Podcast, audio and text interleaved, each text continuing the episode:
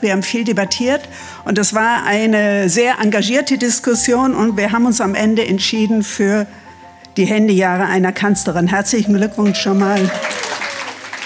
Der Medienpreis Parlament 2022. Am 12. Oktober wurde er auf der Fraktionsebene im Reichstagsgebäude verliehen. Bundestagspräsidentin Bärbel Baas eröffnete die Veranstaltung. Ich begrüße Sie zur Verleihung des Medienpreises. Fritz Pleitgen hat in einem seiner letzten Interviews gesagt, ich zitiere, ohne freie Presse und guten Journalismus gibt es keine Demokratie. Zitat Ende.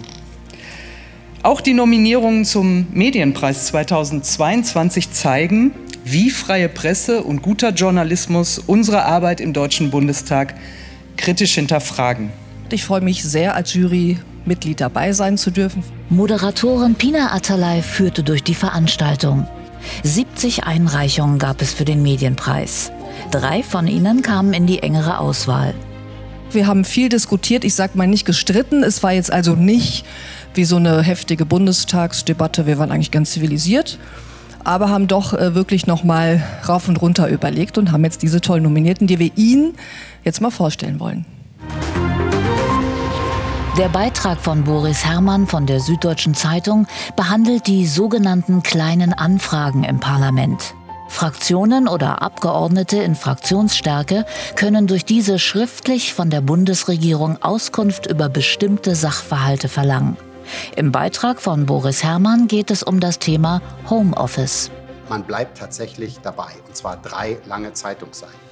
Und am Ende erfährt der Abgeordnete, der wissen will, wie es denn um die Homeoffice-Pflicht steht, gar nicht das, was er zum Teil erfahren möchte, nämlich zum Beispiel, wie viele Menschen, die im Verantwortungsbereich der Bundesregierung stehen, im Homeoffice arbeiten. Das nämlich sagt, die Bundesregierung würde 3,3 Millionen Minuten dauern auszurechnen. Aber man erfährt äh, sozusagen, wie dieser Apparat im Innersten arbeitet.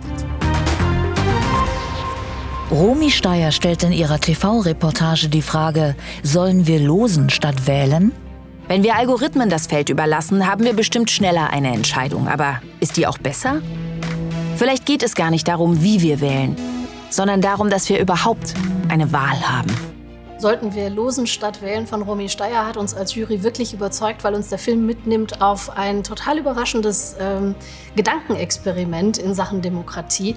Er geht konstruktiv an die Sache ran, beschreibt das Problem, dass wir immer mehr Menschen haben, die das Vertrauen in die Demokratie verlieren, die mit großem Misstrauen auf die Vertreterinnen und Vertreter von Demokratie schauen und sich nicht mehr beteiligt fühlen und ähm, arbeitet dann auf, wie kann man vielleicht daran etwas ändern, welche Möglichkeiten gibt es, was sind die Chancen und was sind die Schattenseiten. Vier Journalistinnen vom Süddeutsche Zeitung Magazin schildern, wie Angela Merkel in ihrer Zeit als Bundeskanzlerin mit Hilfe ihres Mobiltelefons regiert hat. Eine Frau, von der im 16. Jahr ihrer Amtszeit die meisten wohl angenommen hätten, es sei schon alles gesagt, und zwar auch von fast allen. Die Autorinnen widerlegen das auf höchst amüsante Weise und porträtieren in ihrem Artikel nicht nur das Machtinstrument der Kanzlerin, nämlich ihr Handy, und die Kanzlerin selbst, sondern auch die langen Jahre ihrer Amtszeit, in denen sich ja bekanntlich einiges verändert hat. Unser Glückwunsch an die Preisträgerin jedenfalls verpacken wir in die SMS-Worte von Angela Merkel an die Fußballtrainerin Silvia Neid. Herzlichen Glückwunsch. Tolle Leistung. Ich bin stolz auf Sie und auf die Mannschaft, sagt die Kanzlerin. Alles Gute. Der Artikel sei eine Meisterleistung, so die Jury. Er überzeuge durch Sprache und Idee. Wie gehen wir um mit dem Ende von Merkels Amtszeit? Was wollen wir da erzählen? Und haben relativ früh die Idee gehabt, dass das mit dem Handy interessant sein könnte, weil man sie so oft mit ihrem Handy gesehen hat und es vor ihr in den, also einfach qua digitalem Wandel noch nicht so ein Thema war. Erklären wird immer wichtiger, ähm, dass man die Leute dort abholt, wo sie sind, auf ihrem Kenntnisstand, der eben nicht dort ist, das ist auch überhaupt nicht vorwurfsvoll gemeint, nicht dort ist, wo ähm, sich Journalisten und Politiker vielleicht ähm, befinden, weil sie sich jeden Tag damit beschäftigen. Wir haben geguckt, erzählen uns die Beiträge etwas über das Parlament. Wie funktioniert das Parlament? Wie arbeiten die hier eigentlich? Und verstehe ich das auch als ganz normaler Mensch?